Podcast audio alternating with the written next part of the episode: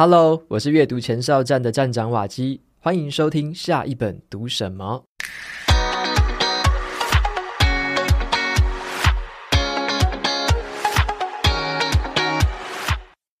今天我要分享的这本书叫做《精准阅读》，这是一本很简单好读的阅读方法书。今天的节目呢，我就会分享三个重点：阅读的目的到底是什么？如何提升阅读理解力？还有啊，如何找出作者的主张？好，我们一起来学习一下这些简单的方法，来提升自己的阅读能力吧。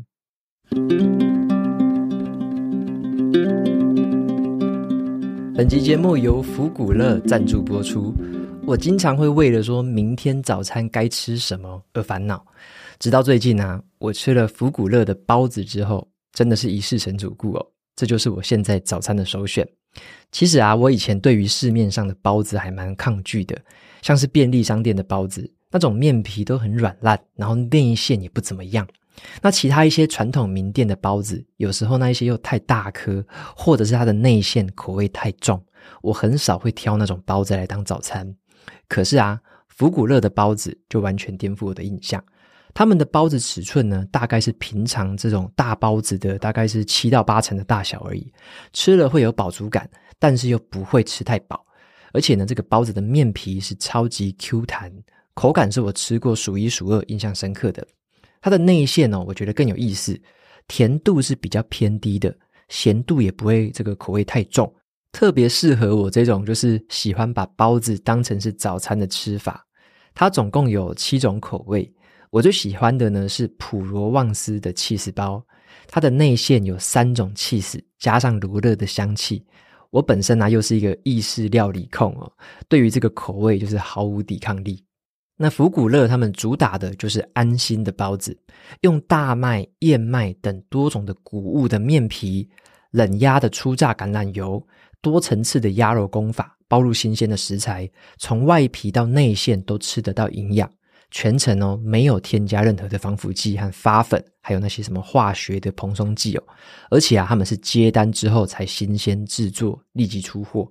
即日起呢，到六月十九号，透过虾皮或 Seven Eleven 下单购买免运的组合瓦基限定款，还会再送你一颗全新口味的麻辣红曲葱肉包。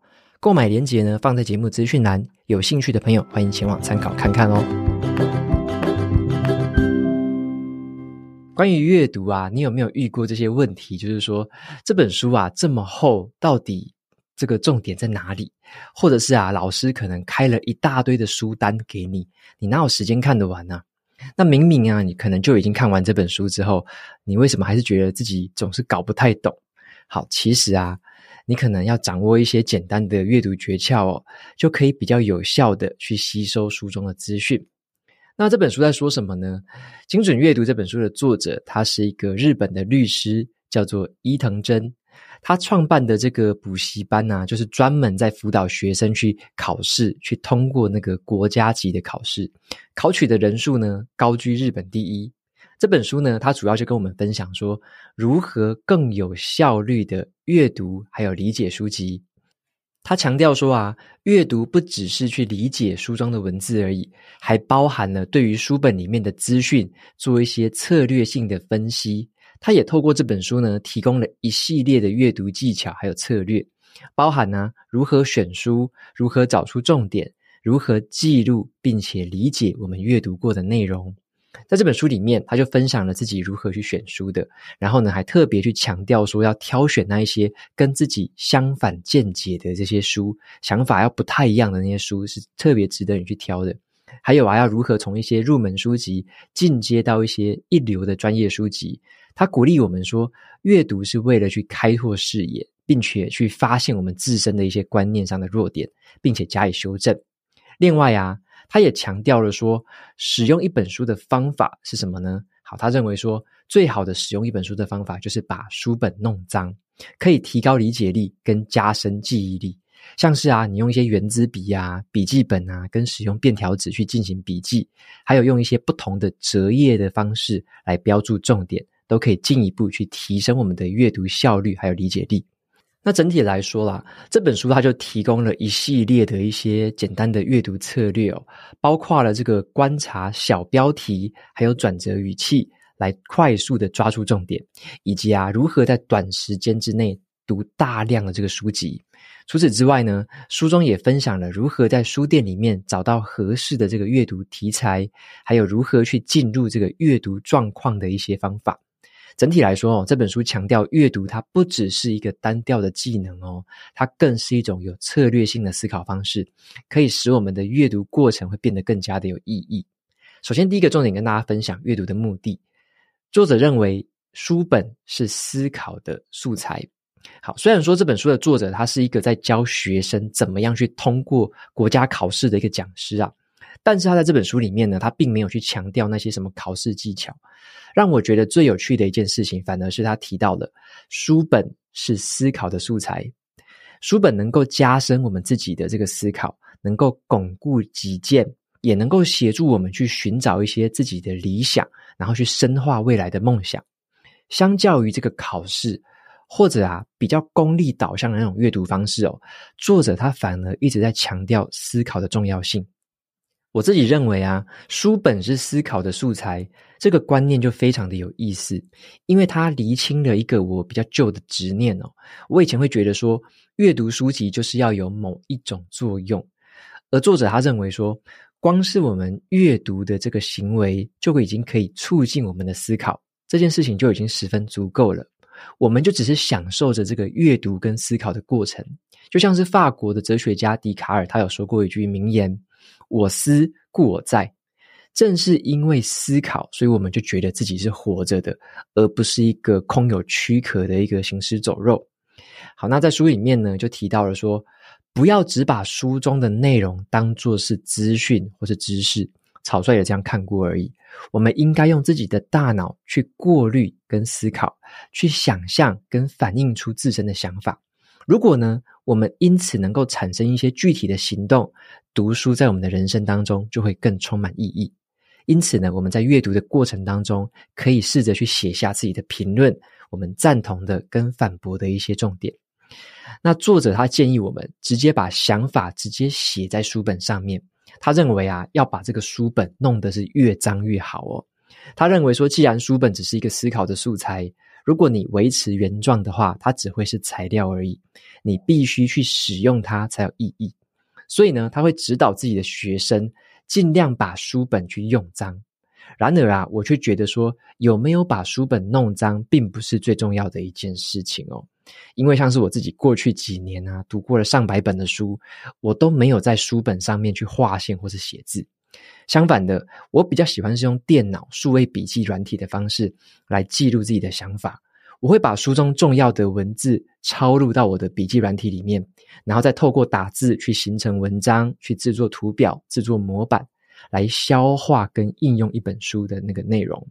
那无论我们有没有把这个书本弄脏，我认为我跟作者的方法都有一个共同点，那就是我们会对于读过的书本去进行思考。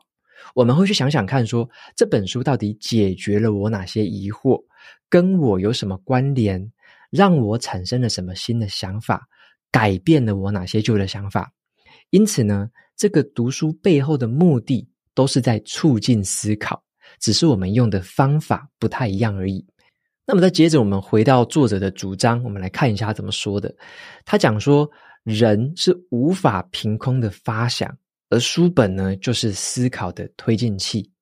关于这个阅读的目的哦，他进一步认为，有些人是为了娱乐或是转换心情而读，有些人呢是为了获得知识跟资讯而读。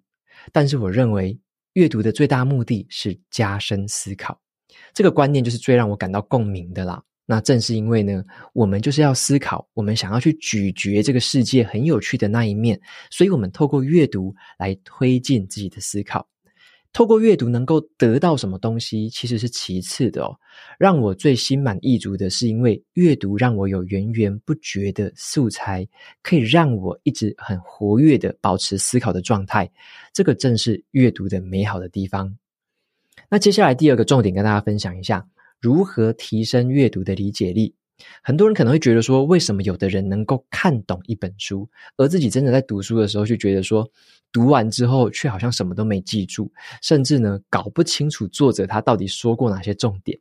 那我认为啊，这本书它提供了一个很实用的方法哦，我们可以直接拿来应用，那就是阅读的时候我们要练习去推理。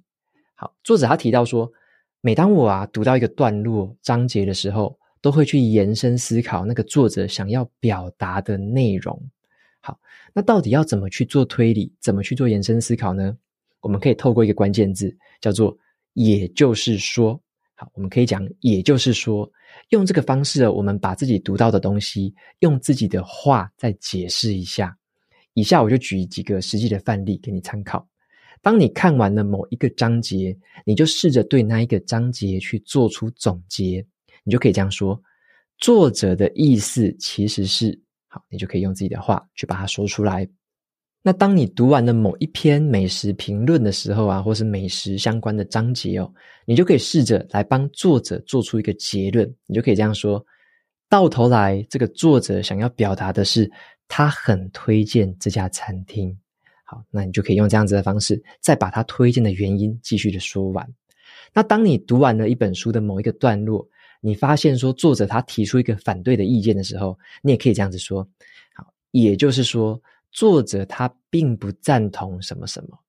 好，透过这些方法来做总结，试着用自己去推理出结论的方式，就可以帮助我们自己提升对于阅读的理解。那另一方面呢，我认为我们也可以练习用譬喻的方式来提升自己的阅读理解力。当我们呢读到某一个观念的时候，我们可以试着讲出“就好像”好这三个字，我们可以讲“就好像”，也就是呢，你用另外一个很相似的事物来去譬喻这个观念。随着我们持续的练习，给出的譬喻就会越来越传神，越来越到位。这个时候，我们的理解就不只是限于这个字面上的了解，而是我们去抵达了一种触类旁通的境界。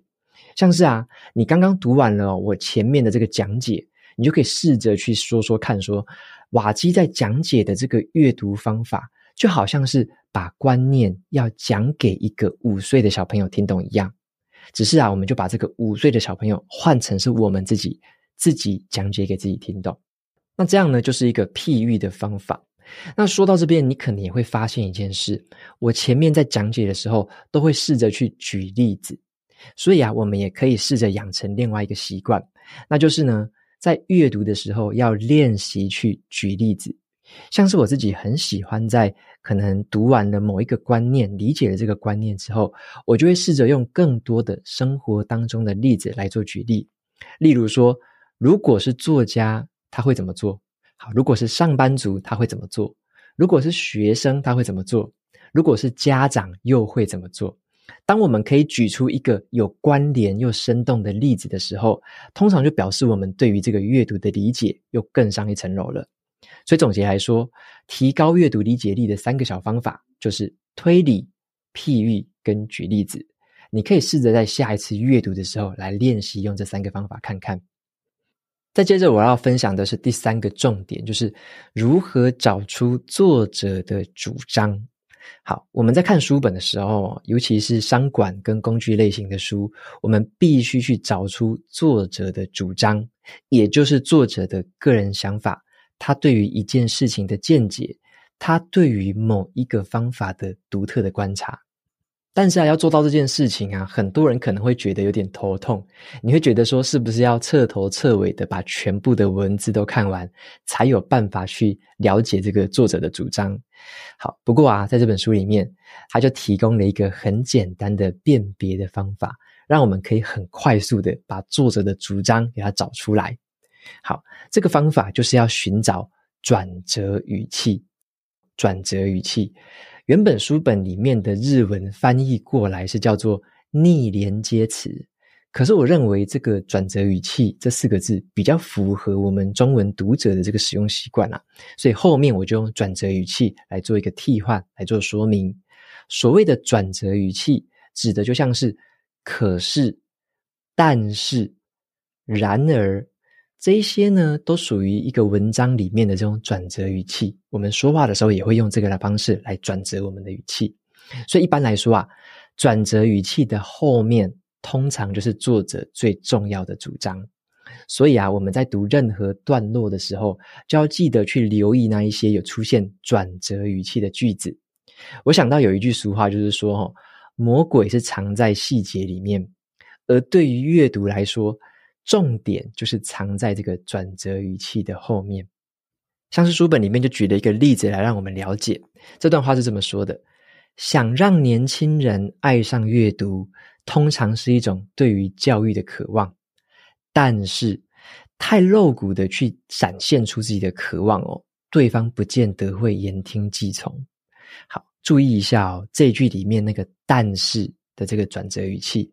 好，原本前面在讲说想要让年轻人爱上阅读的这个想法，但是用这个转折语气之后呢，作者的主张就变成了不要太过度的去展现那一种想要教育啊、想要说教的渴望。因为这样反而会造成反效果。好，透过这个判断转折语气的方法，我们就可以很快速的掌握作者他真正想表达的意思。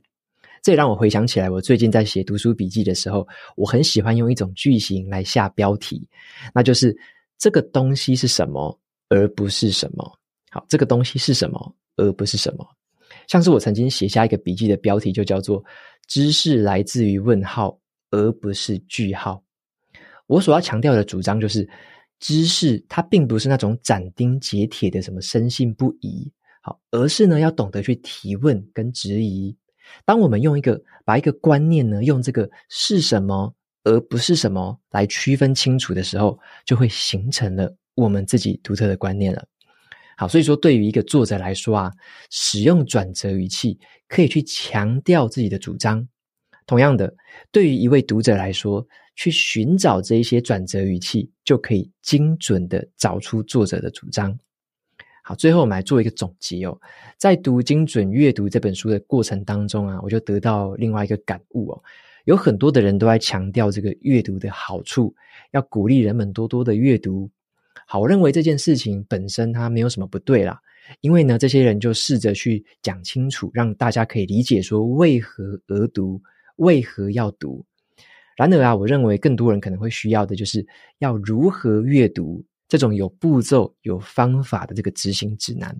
那这本书呢，就提供了这一些很简单又可行又有效的这个阅读方法，可以帮我们有效的提高这个阅读的能力。那日本诗人呢，长田弘他在一个诗集哦里面有说过一句话，他说：“人类啊，不过是扛着一具尸体的小小灵魂而已。”好，所以呢，我们必须去锻炼灵魂，因为那个才是我们的本质。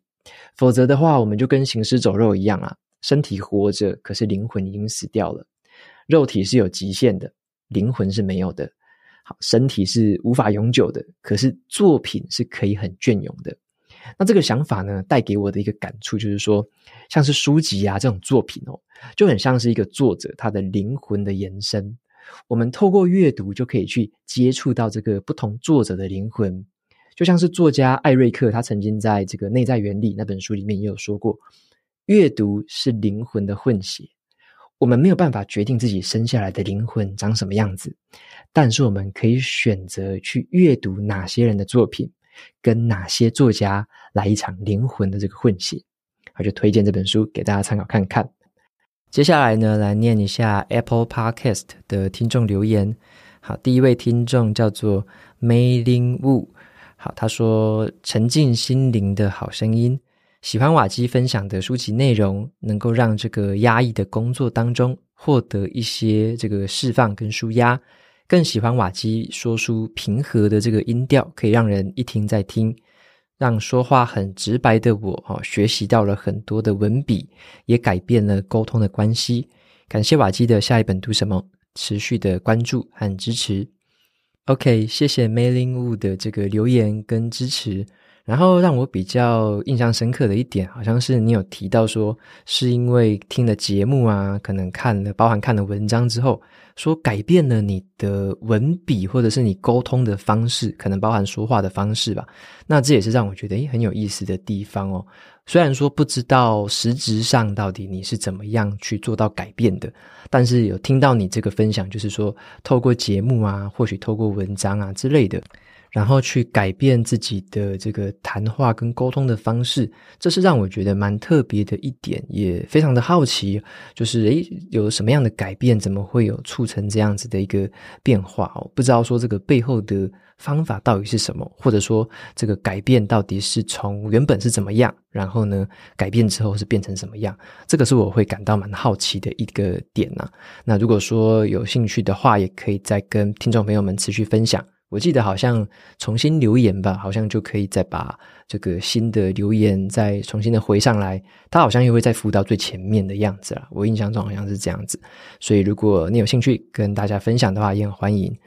好，那再来的话是下一位听众叫做花莲艾利克，好，他说土已经掩埋，好，等待发芽。他说无意之间接触到了你的说书频道。你的语调还有说话的清晰逻辑，都让我们边工作边听，成为了一种日常的养分。那相信你的说书陪伴会在大家的心里面种下一颗种子，然后呢，慢慢的发芽，面对未来的这个养分。那另外也很开心知道说你是台东家乡的人哦，我的老家是成功，好，相信台东蓝好是我们在外地奋斗时候最大的养分。那也谢谢你这么温暖的这个陪伴着大家。OK，谢谢来自这个花莲的艾利克的留言哦。那有提到说这个他老家在成功，像是在台东跟花莲的这个花东纵谷之间呐、我最喜欢的位置就是成功跟池上这两个点。像是我在好像研究所毕业的时候吧，我那时候是骑脚踏车环岛，然后从台北开始骑，先从西部这样一路南下，然后再绕南回，回到台东这边，然后再北上，透过这个花东纵谷北上。我那时候就感觉很明显的差异，就是说。我在西部骑脚踏车的时候，因为都是很多城市嘛，可能有一些农田啊之类的。但在西部骑的时候，就会觉得比较无聊一点。但是我那时候回到东部，尤其是骑花东纵谷、池上啊、成功啊这一段的时候，就觉得那个整个活力跟整个那种绿色、绿意盎然那种感觉是完全不一样的，就是那种。建筑物很少，然后就是周围就是有草地、啊，然后有农田啊，很多的树荫，然后整整很快这个就是左边右边全部都是山，因为是纵谷嘛，左右都是山，所以那种感觉就特别的不一样。所以我自己的环岛感觉就是说，像是在西边骑脚踏车的时候，真的就比较无聊一点点吧，就是吃吃喝喝，然后就看很多的建筑物，然后骑很多的这个马路这样子。但是在花东纵谷这边玩的时候，就会那个心境就完全不一样，就感觉跟大自然的这个距离又更接近了。然后呢，就是看到花花草草的。那这个风景就非常的漂亮，所以说你如果想要环岛啊，或者说你想要骑个脚踏车，骑一个比较长途的，我会非常推荐，就是花东纵谷这一段哦，绝对不要错过。就是花莲骑到台东，或是呃台东骑到花莲都可以，你就骑过这一段，就会觉得哇，此生无憾那种感觉啊。那么就简单分享到这边，也谢谢这个花莲艾利克的这个留言，非常感谢你。那节目到这边就进入到了尾声。如果你喜欢今天的内容，欢迎订阅下一本读什么。你也可以订阅我的免费电子报，每周收到最新的读书心得和好书金句。我们下次见喽，拜拜。